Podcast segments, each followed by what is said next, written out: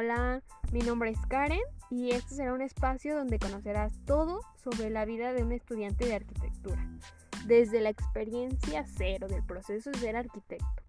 Un espacio para estudiar y escuchar lo que muchos viven durante su carrera, pero no lo dicen. Vamos a aprender y llevar un espacio relajante para esos días de estrés.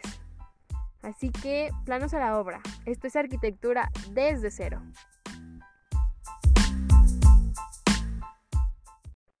Hola, hola chicos. Ya es viernes.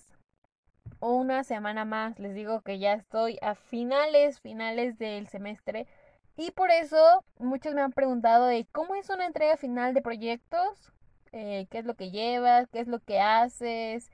Es muy pesado, todo te lo dejan de un día a otro. Bueno, el día de hoy o el podcast de hoy va a tratarse de eso, de una entrega final en arquitectura. ¿Cómo es una entrega final? No?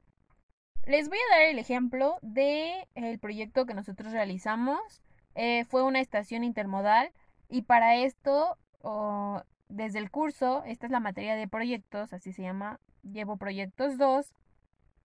Y a mediados del curso te van, bueno, te dicen a principios, te dicen qué es lo que van a ver, qué, cuántos proyectos va a haber. Y en este curso fueron tres proyectos el primero fue algo corto y ya de ahí avanzó de nivel hasta llegar ahorita a este, que fue una estación intermodal. ¿Y cómo empezamos? Empezamos viendo toda la teoría. Y la teoría me refiero al para quién, para qué, cómo, dónde, por qué. Todas esas preguntas que te hacen eh, para saber cuál es el caso, el motivo por el cual se va a crear esta estación intermodal, para quién va a funcionar, cuáles son los usuarios y bueno, les voy a explicar mejor. Siempre se van a tener estas preguntas. El para qué es la historia, se podría decir, del lugar, cómo es que empezaron a existir estas estaciones intermodales. Les digo que se investiga toda la historia o no te abarcas demasiado lo manejamos como en diapositivas de PowerPoint y en estas diapositivas son dos máximo las que se ocupan para la, para la historia. Es una historia breve de lo que es, ¿no? Para quién es también algo muy importante porque estos son los usuarios. Para quién estás diseñando esta estación intermodal. Aquí tienes que investigar las edades de los usuarios, tienes que considerar las capacidades de las personas, o sea, de desde qué rango de edad van a entrar hasta qué otro rango de edad. También se investigan los usuarios permanentes y los usuarios eventuales. Y bueno, haces una tabla donde vengan todas estas necesidades, donde venga el usuario, las necesidades, las actividades, el espacio y el mobiliario que se cree que se va a utilizar o que ya está dado para estas personas. Estos pasos son muy importantes. Ah, muchas veces la teoría es se nos hace muy pesado porque es mucha investigación, es mucho leer. Eh, de verdad, tienes que tener descargados todos los las normatividades normatividades si vas a ver de transporte porque es una estación intermodal entonces va a haber transporte va a haber transporte público transporte en camiones transporte de automóviles privados y para cada uno de ellos hay normativas.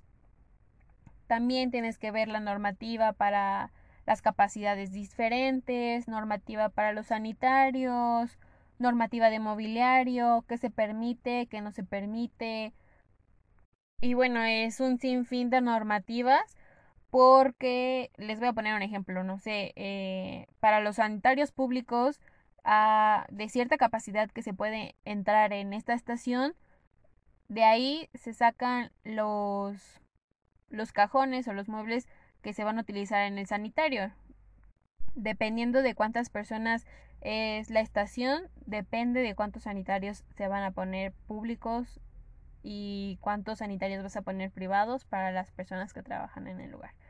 Les digo que es un proceso largo, de verdad es un proceso muy largo y bueno, Afortunadamente en mi carrera o aquí en la facultad nos permiten hacer este proceso en equipo. En equipo nos dividimos el trabajo. Obviamente todos tenemos que saber de todo porque en un futuro estas normativas van a ser muy indispensables e importantes para los proyectos que te dejen hacer. Y es pesado, pero conforme avanzas, conforme te dejan proyectos, muchas veces ya vas compartiendo y recopilando toda esa historia de normativa y ya la tienes en tu memoria de, ah, cuánto mide esto, cuánto tiene que medir acá, eh, los mobiliarios aproximados tienen estas medidas y demás. Entonces, sí es laborioso, pero la normativa siempre va a estar en todo lo que creemos, no solo te dicen, haz la forma, la función, no, la normativa es también muy importante y este análisis también. Después viene el análisis de áreas.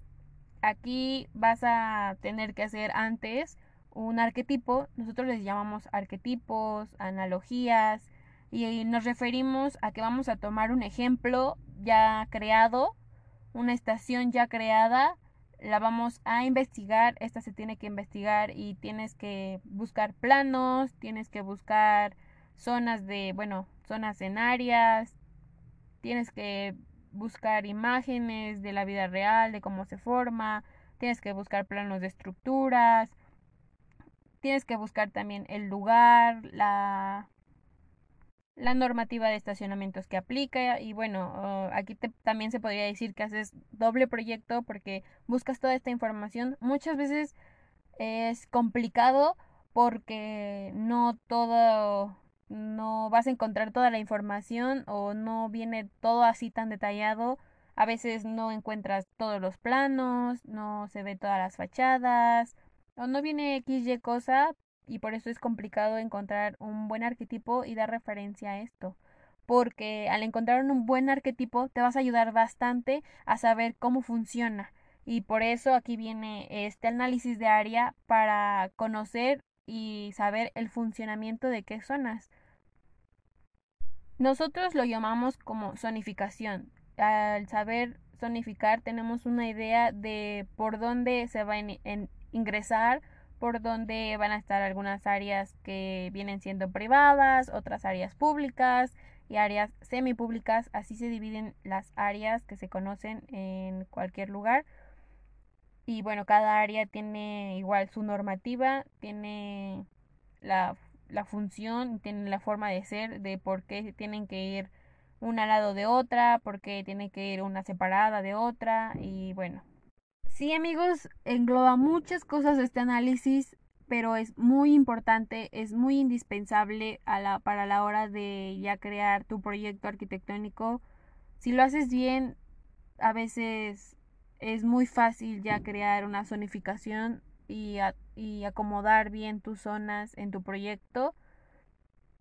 Así que el análisis de áreas es eso, ver el programa arquitectónico. Y el programa arquitectónico me refiero a los espacios, los que les había comentado, los tres espacios que les había comentado. Espacio privado, espacio público y espacio semipúblico. Muchas veces los dividen como espacio público exterior, espacio público interior, o servicios complementarios, pero esas tres, esos tres son los más indispensables y ya de ahí ah, puede tomar otras ramificaciones a otros subespacios más pequeños que vienen siendo lo mismo, pero pues ya sería exterior, interior, techado, no techado y demás. Retomando el ejemplo que les, yo que les estaba dando era de la estación intermodal. Aquí en el programa arquitectónico me refiero a espacios como administración, bodegas, área de limpieza y en administración se divide en otras en otras en otras zonas que se podría decir oficina, espacio de trabajo de mercadotecnia, sala de juntas, sanitario, site y monitoreo y ya de ahí viene otro espacio que sería el espacio público y aquí vendría siendo Vuelvo a decir que esto es el ejemplo de la estación intermodal, que vendría siendo áreas de mostrador, sala de espera, sanitarios públicos, kioscos de alimento, anden de autobuses y bueno, así eh, con esto me refiero a análisis de área y, o al programa arquitectónico. Se viene marcando como las áreas, las zonas que se utilizan en cada espacio, en cada propuesta arquitectónica y de ahí igual para para una escuela va a haber programa arquitectónico, para un, un hospital va a haber programa arquitectónico, para un hotel va a haber programa arquitectónico. Y ahora sí, retomando todo esto, viene el análisis de áreas, que viene siendo poner cada subárea de esas tres zonas primarias. El ejemplo sería eh, el área demostrador o la sala de juntas. Aquí vamos a tomar el espacio dinámico y el espacio estático se va a tomar el módulo, bueno, cuántos de esta, cuántas de esta área va a existir en la zona y al final se hace el cálculo total de la zona o del espacio dinámico y el espacio estático. ¿A qué me refiero con espacio dinámico y estático?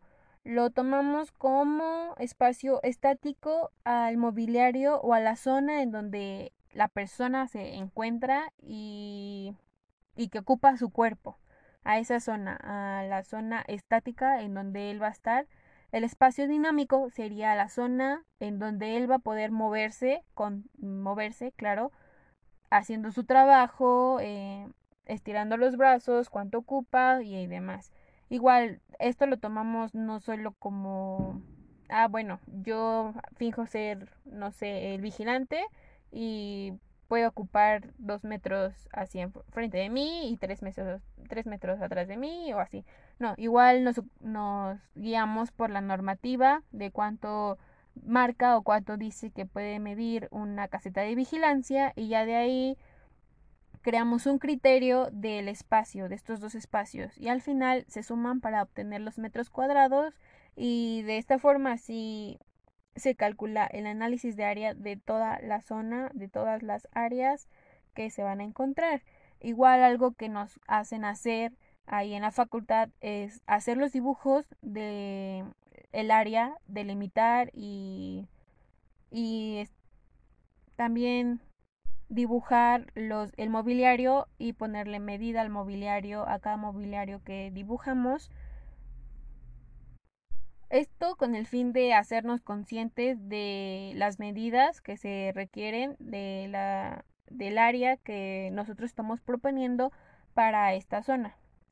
Y bueno, después de hacer todo este análisis de área, al final se suman todas esas áreas y llegamos a un valor numérico, a un pues sí un valor de metros cuadrados con que con este valor nos va a ayudar a saber en dónde va a ser el terreno. Ahora viene esa pregunta de dónde. Y al hacernos la pregunta, ya teniendo los metros cuadrados, vamos a buscar un terreno con condiciones, con lugar y aquí también viene un análisis porque vamos, estamos hablando de una estación intermodal o de cualquier proyecto que quieran, tienen que buscar la zona, si en la zona se encuentra otro lugar parecido a este y si va a ser contraproducente tener los dos al mismo tiempo, si va a ser contraproducente tener, no sé, solo una avenida principal en el lugar y tienes que hacer muchos cosas y pron perdón, pros y contras de lo que de lo que el terreno te va a proponer y para encontrar el terreno muchas veces nos tardamos años, proponemos tres, cuatro terrenos y de cada terreno se hace un análisis, se hace análisis de área, se hace análisis de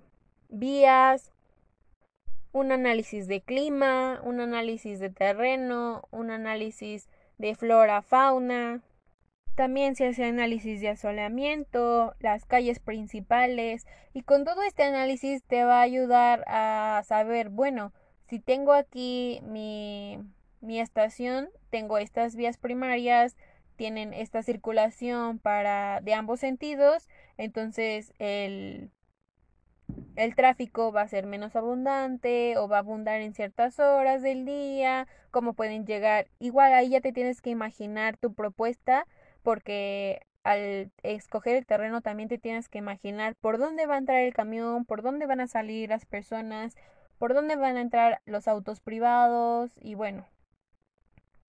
Para esto muchas veces también se necesita hacer un análisis de un análisis FODA. Ah, estos análisis FODA se utilizan para muchas, muchas cosas y, y el análisis FODA viene siendo que analizas fortalezas, debilidades, oportunidades y amenazas.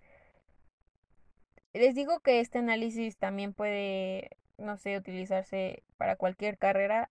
Es un análisis mm, no necesariamente en arquitectura, pero nosotros lo tomamos porque nos ayuda a saber cuáles son las fortalezas del terreno, cuáles son las fortalezas de otro terreno, cuáles son las debilidades de ese mismo y así. Entonces, nos ayuda.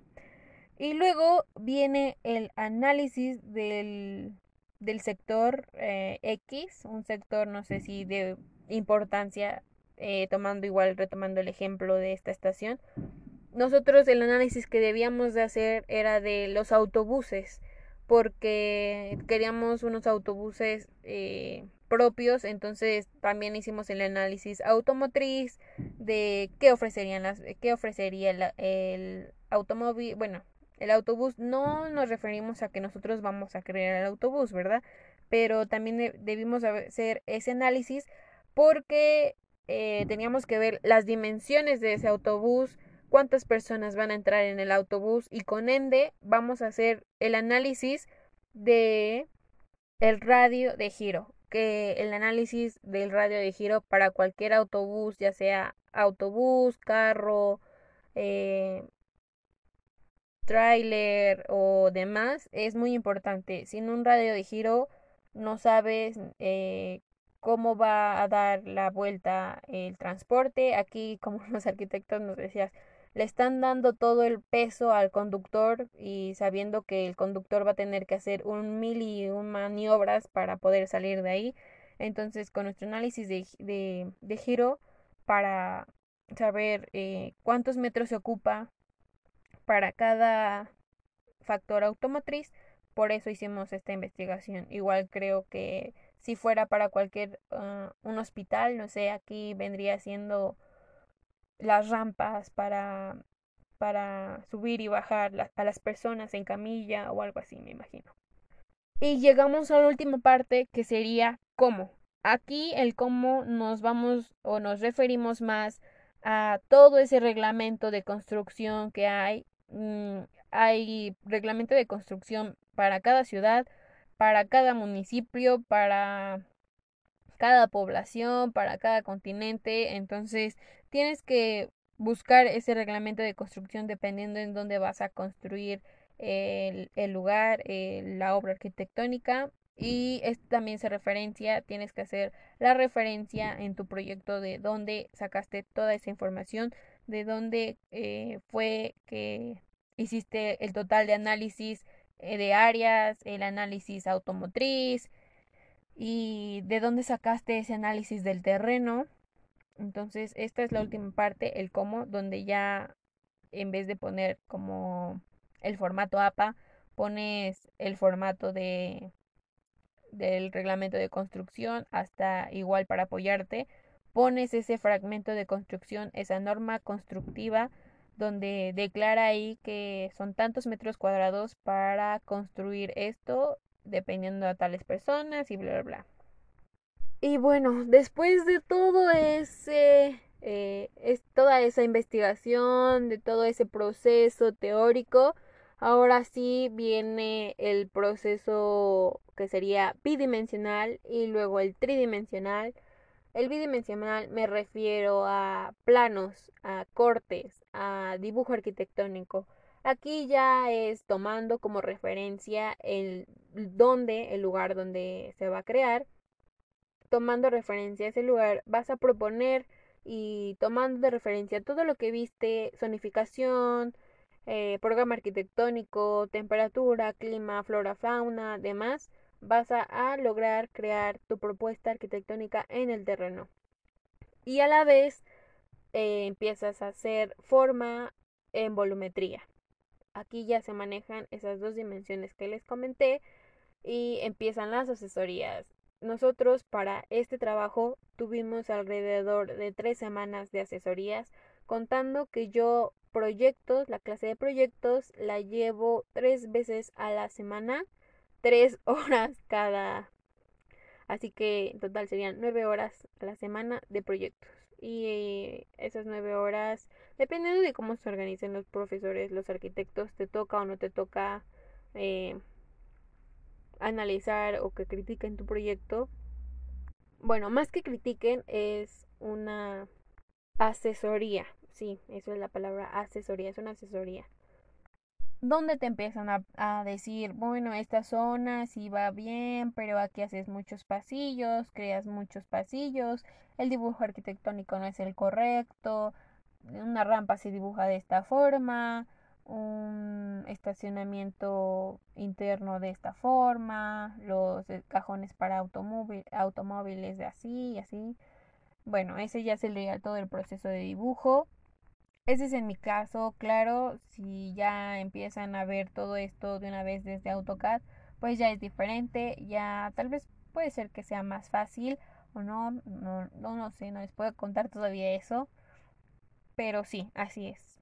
Y bueno, ya al final, en una entrega final, te dan todo la normativa o todos los criterios que debe de tener tu proyecto para poder ser presentado y ser calificado. En este caso nos pidieron planos, ah, que sería dependiendo de cuántas o cuántos pisos ibas a proponer si era primera planta, segunda planta y bueno, se necesitan los planos arquitectónicos acotados con dimensiones, amueblados y también ya ambientados. Con ambientación me refiero a que mm, áreas verdes Igual para áreas verdes se tiene que tener un análisis porque no vas a poner un arbolito porque sí en esa zona. Tiene que haber un porqué para las áreas verdes y bueno, también es otro, otro show. También nos piden, eh, aparte de los planos, eh, lo que sería cortes. Cortes en lugares que de verdad sean requeridos, donde se vea una doble altura, un este un corte en escaleras, un corte para una rampa y bueno, cortes.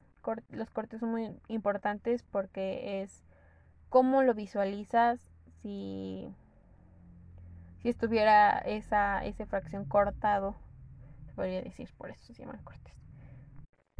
También se piden fachadas. Estas fachadas pueden ser dependiendo de las calles principales o si tiene cuatro caras tu propuesta. Igual, fachadas para saber cómo se vería en el exterior tu propuesta. A veces piden perspectiva interior o perspectiva exterior. Esto a nosotros no es muy común, pero sí a veces lo piden. Pero una de las cosas más importantes y que no debería de faltar es la maqueta. La maqueta ya no es una maqueta volumétrica o una maqueta de propuesta o de asesoría, ya es una maqueta más realizada con más detalle. Nos piden que tenga ah, color, que, que tenga las dimensiones, que tenga escala humana, que ya esté ambientado, que tenga por lo menos, no sé si en este caso se trató de una estación intermodal, que tuviera automóviles, que tuviera autobuses, hay ocasiones que se requiere que también se vea la parte interior. Eso ya es muy depende de cada arquitecto, pero en ocasiones lo han pedido. Eh, en estas últimas eh, asesorías o proyectos que hemos entregado y en este último proyecto que voy a entregar, solo es la maqueta volumétrica, pero se tiene que ver todo, todo la ambientación, todo, todo lo exterior. Vamos. Y bueno chicos, ¿qué les puedo decir de más? Esto es todo lo que se lleva para realizar un proyecto arquitectónico. La verdad es que no es de un día para otro, no es que a la primera te vaya a salir tu planta arquitectónica o tu volumen. La verdad es que no. les digo que nosotros ocupamos mucho material, o yo al menos ocupo mucho material por las maquetas de volumen, las maquetas de asesoría.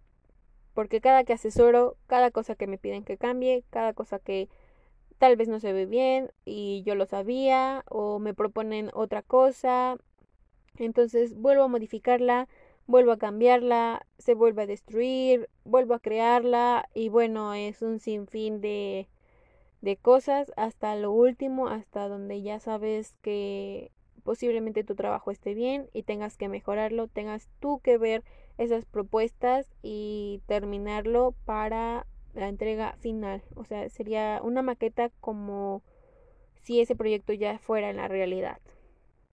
Chicos y chicas, no, no es para asustarlos, no los quiero asustar, la verdad. Eh, no es pesado, no es nada pesado, lleva su tiempo, es laborioso, como les he dicho, es muy laborioso, lleva mucho tiempo, dedicación, esfuerzo, compromiso. Creo que todas las carreras así son, lo llevan. Y, y nada. Deseenme mucha suerte. Este proyecto lo termino en unos días y lo entrego la siguiente semana. Así que si no me ven muy conectada usualmente es porque tengo mucho trabajo, tengo muchas cosas que hacer. Y solo les quería compartir un proceso que llevo yo para o que se lleva para la finalidad de un proyecto arquitectónico en la carrera de arquitectura de segundo año, chicos. Esto es segundo año.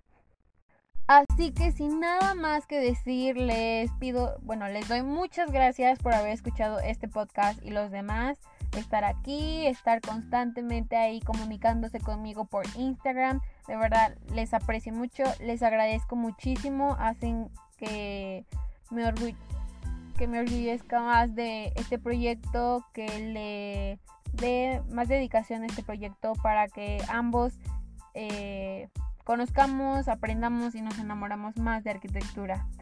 Así que chicos, les deseo un buen fin de semana, diviértanse mucho si tienen proyectos. Les voy a recordar esa frase de la semana pasada que es la noche larga y el café barato. Esto es Arquitectura desde cero. Nos vemos en la próxima. Chao.